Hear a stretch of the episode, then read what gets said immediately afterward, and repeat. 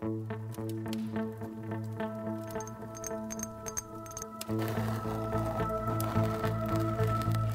pouvoir caché des matériaux, un podcast de Saint-Gobain.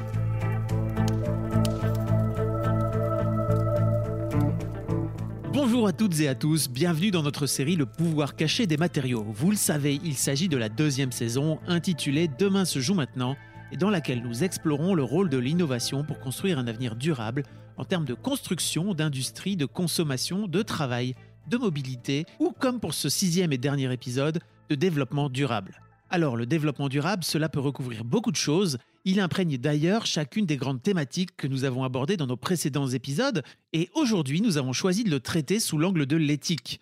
L'éthique économique, industrielle, entrepreneuriale, avec une question, local, frugal, circulaire, inclusif et confortable, la conciliation des éthiques est-elle possible? Mais avant de la poser à nos trois experts, je vous propose de glisser pour la dernière fois de la saison une oreille dans le futur et plus particulièrement dans une entreprise du futur extrêmement pointilleuse quand il s'agit d'appliquer toutes les formes possibles d'éthique au lancement d'un nouveau produit.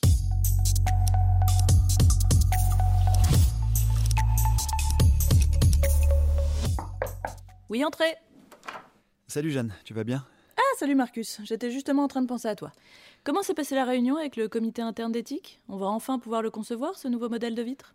Oui, alors euh, c'est bien parti, Mais mais il reste euh, quand même encore quelques questions en suspens. non, ne me dis pas qu'on va encore devoir retarder le démarrage de la production. Qu'est-ce qui pose problème exactement? Bah, En fait, il y a- on a deux points qui risquent d'être bloquants. D'abord, les capteurs DXRF6 qu'on a choisis, bah, le comité hésite. Ah zut Ces capteurs sont hyper performants et extrêmement simples à intégrer dans le vitrage. Le résultat en termes d'isolation et d'affichage dynamique des écrans est juste imbattable. Oui, mais les composants nécessaires à leur fabrication sont nombreux et éparpillés un peu partout dans le monde. Et tu sais que le comité n'aime pas ça. Oui, sauf que les prix de ces composants est extrêmement bas. Tous les portefeuilles pourront s'offrir nos vitres. C'est quand même très éthique, ça, non?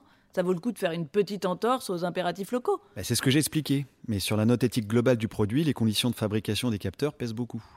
Il y a la question des transports, mais aussi celle de l'adaptation de la production à la demande. Si on produit trop loin, on sera obligé de mutualiser les trajets en transportant à chaque fois un grand nombre de capteurs. Il va nous en rester sur les bras et ils ne sont pas 100% recyclables. Ça nous fait encore des points en moins sur la note globale. Moi, euh, perso, je pense qu'il faut vraiment laisser tomber ce modèle, ça passera jamais. hein. Bon, ok. Je vais faire remonter aux équipes de conception. On peut peut-être se rabattre sur des capteurs un peu plus simples à produire. C'est quoi le deuxième souci d'ailleurs? Le partenaire qu'on a choisi pour la dernière étape du montage. Attends, c'est pas la boîte qui a monté un projet pour former des jeunes en difficulté scolaire? Si, si, sur le fond, le comité trouve ça très bien. Mais l'entreprise n'est pas située dans notre région et ça pose des questions en termes d'animation de tissu local. Non, non, alors là, je trouve ça excessif là. Cette entreprise, c'est super et le travail qu'ils font avec ces jeunes, c'est hallucinant. Donc tu demandes au comité un rendez-vous en présentiel, ok pour changer les capteurs, mais on garde l'entreprise de montage. Waouh Je t'avais pas vu comme ça depuis le rejet du projet Equity. J'aimerais pas être à la place du comité. Bon, allez bien, je t'emmène déjeuner dehors. Alors aujourd'hui, les questions éthiques sont déjà très présentes dans le débat public et la crise sanitaire semble même renforcer leur poids, qu'il s'agisse de nos choix économiques, environnementaux ou sociétaux. Alors comment les entreprises s'inscrivent-elles dans cet immense mouvement éthique et comment intégrer de façon positive ces nouvelles exigences et les contraintes qui en découlent? C'est la première grande question de cet épisode et nous l'avons posée à Jean-Philippe Lacharme, qui est directeur général de Saint-Gobain Développement. Saint-Gobain Développement, c'est une structure un peu spéciale qui a pour mission en France de contribuer au développement économique et à la création d'emplois sur les territoires où Saint-Gobain est implanté. C'est-à-dire qu'elle va par exemple apporter un soutien technique et financier aux PME et PMI locales. Et pour Jean-Philippe Lacharme, donc, au-delà des nouvelles contraintes, c'est un besoin croissant d'éthique qu'il perçoit chez les individus qui composent l'entreprise et son écosystème.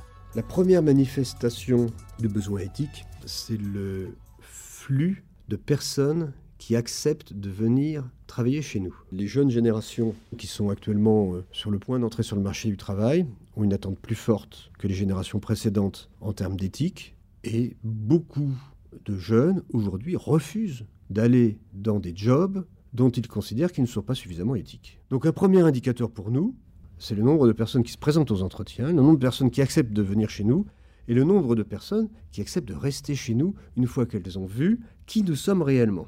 Parce que déjà qu'on on parle de la, de la concurrence des talents, que les différentes sociétés, les différents groupes essayent d'attirer euh, à eux, si en plus sur un nombre limité de talents. Une partie d'entre eux ne vient même pas aux entretiens parce qu'elle considère que les entreprises ne sont pas à la hauteur de leurs attentes ou de leurs exigences. Le marché des talents est encore plus restreint. Donc pour nous, c'est une vraie exigence, et pas seulement en termes philosophiques, en termes de fonctionnement, en termes d'existence. Notre capacité à attirer des personnes qui acceptent de venir travailler chez nous. Un besoin de sens renforcé chez les collaborateurs, donc, auquel s'ajoute bien sûr l'exigence éthique du consommateur ou du client. On en avait d'ailleurs longuement parlé avec Flavien Nevy, le directeur de l'observatoire CTLM, dans notre épisode consacré au futur de la consommation.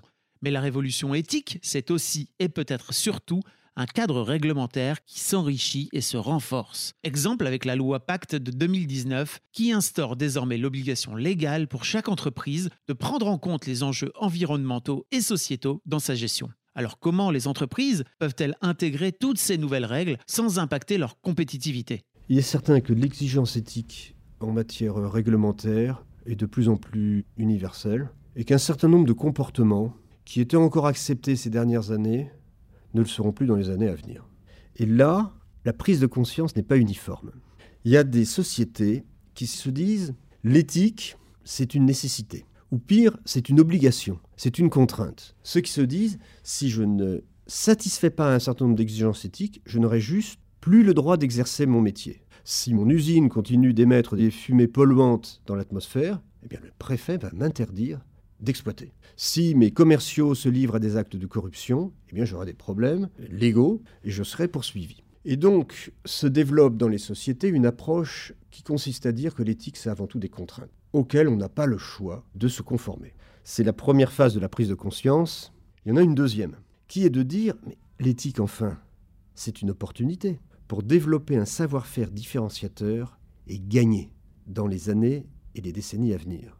Les entreprises qui ont compris que par-delà l'obligation légale, que par-delà la nécessité d'avoir un discours à la mode, l'éthique est une chance, ces entreprises sont mieux armées que les autres pour réussir. Et parce qu'elles vont attirer à elles des talents qui sont en quête de sens et qui vont le trouver dans ces entreprises qui ont une conviction. Et parce qu'elles vont se positionner sur des marchés qui répondent aux vrais besoins de la planète ou de ses habitants. Le problème d'une démarche éthique, c'est ça. En incitant les entreprises à se positionner sur des enjeux d'avenir, être par exemple capable de produire en limitant ses émissions et ses déchets, d'impliquer pleinement les acteurs des territoires sur lesquels elle est implantée, de rendre accessible au plus grand nombre des innovations qui améliorent la qualité de vie, l'éthique peut donc être une véritable opportunité en termes de développement. Mais quand on parle d'éthique, de quoi parle-t-on justement? Nous avons évoqué dans le titre de notre épisode le local, le frugal, l'inclusif ou le circulaire, mais il y en a beaucoup d'autres. Alors faut-il tout simplement choisir son éthique? C'est la deuxième grande question de cet épisode, et pour la traiter, nous avons rencontré Geneviève Ferron-Creuset, qui est pionnière en matière de notation sociale et environnementale des entreprises, ancienne de l'ONU et cofondatrice du cabinet de conseil Profil, qui accompagne la transformation des entreprises au service du bien commun. Quand on parle de, toutes ces injonctions paradoxales euh, dans le cadre de la responsabilité sociale, on a l'impression que un, entrepreneur qui fait bien faire les choses, euh, il, y passe sa vie. Quelle que soit la façon dont on examine les différentes facettes de ce sujet, on s'aperçoit qu'on se meut dans une complexité croissante et que euh, finalement, c'est compliqué de traiter tous ces sujets.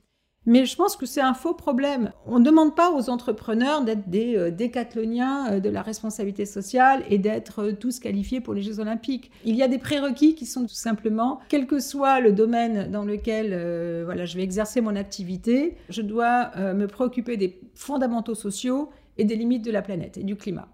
Je que ça, c'est quelque chose qui ne se discute pas, enfin ne devrait pas se discuter.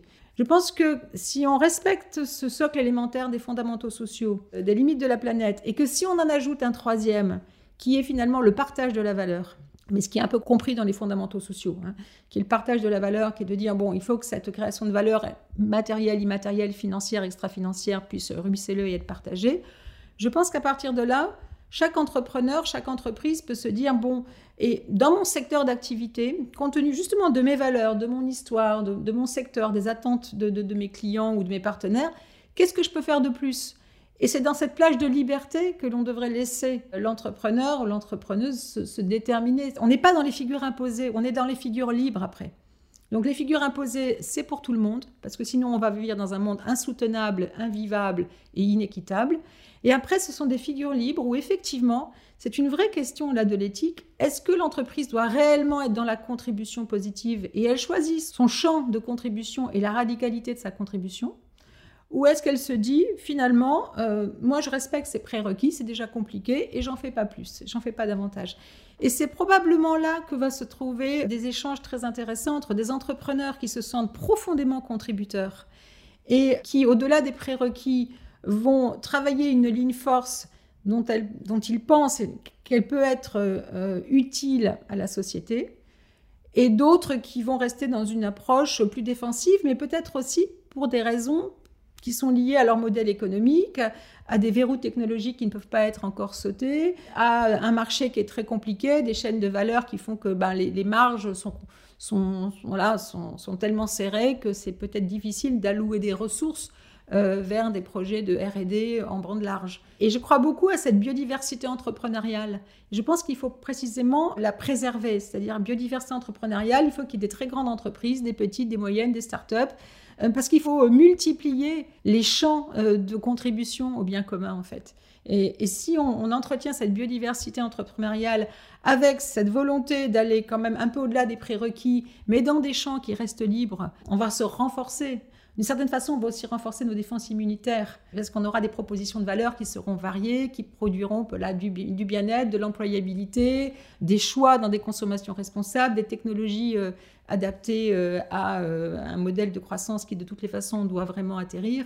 Et à mon avis, on, voit apparaître en ce moment, toujours dans cette idée de biodiversité entrepreneuriale, on voit apparaître des choses vraiment stimulantes, seraient de, de nature peut-être à à préfigurer ce que serait l'entreprise au XXIe siècle aux mains d'une génération qui doit gérer une complexité et un héritage euh, dévastateur.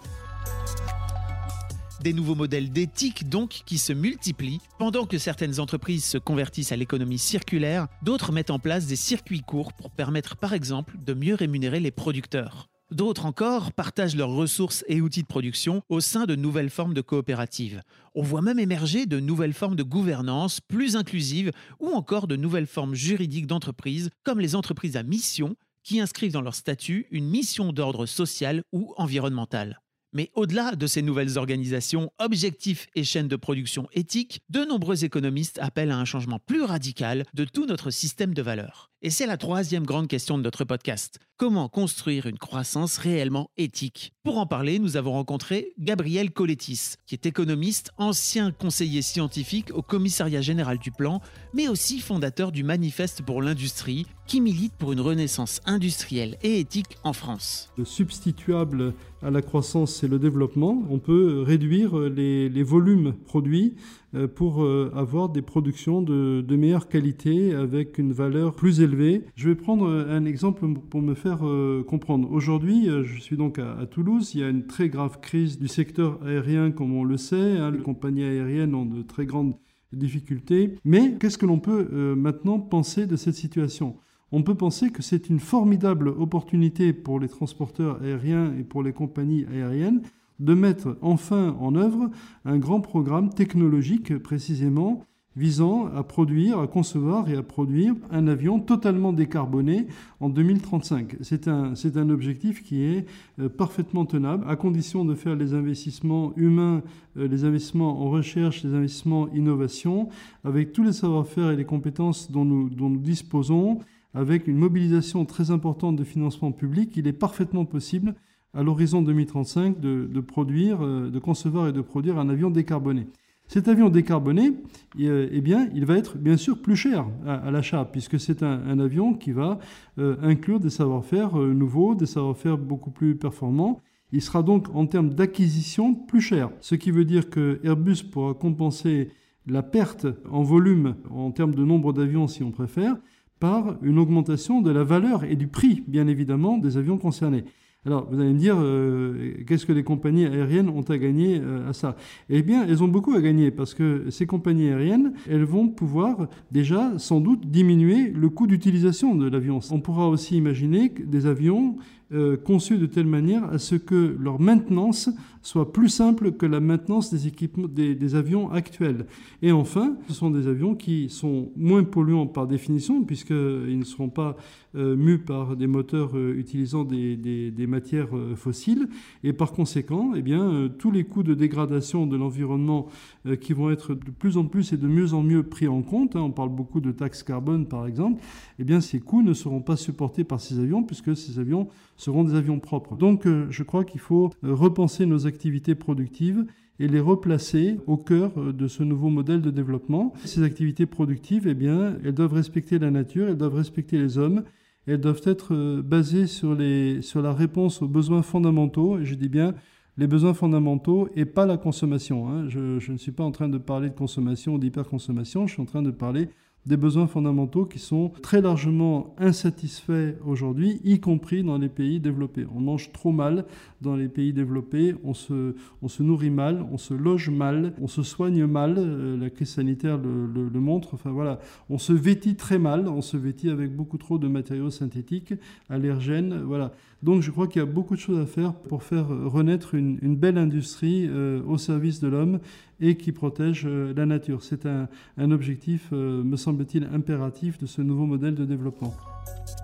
Alors la révolution éthique qui nous traverse mènera-t-elle finalement à un changement profond de nos économies? Sera-t-elle suffisamment puissante et globale pour replacer notre système dans un nouveau paradigme repensé au service de l'homme et de la planète? Nous avons posé la question à Geneviève Ferron-Creuset c'est un peu une question d'histoire.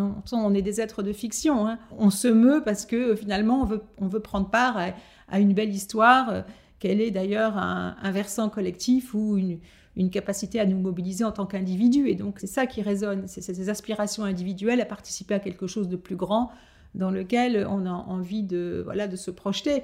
À partir de là, la question est intéressante, c'est de se dire ceux qui sont en capacité de changer les règles du jeu. Bon, c'est chacun d'entre nous. C'est le consommateur qui veut plus de plastique euh, ou qui ne veut plus des entreprises qui sont dans la fast fashion, la fast food ou tout ça. C'est vous et moi avec notre bulletin de vote.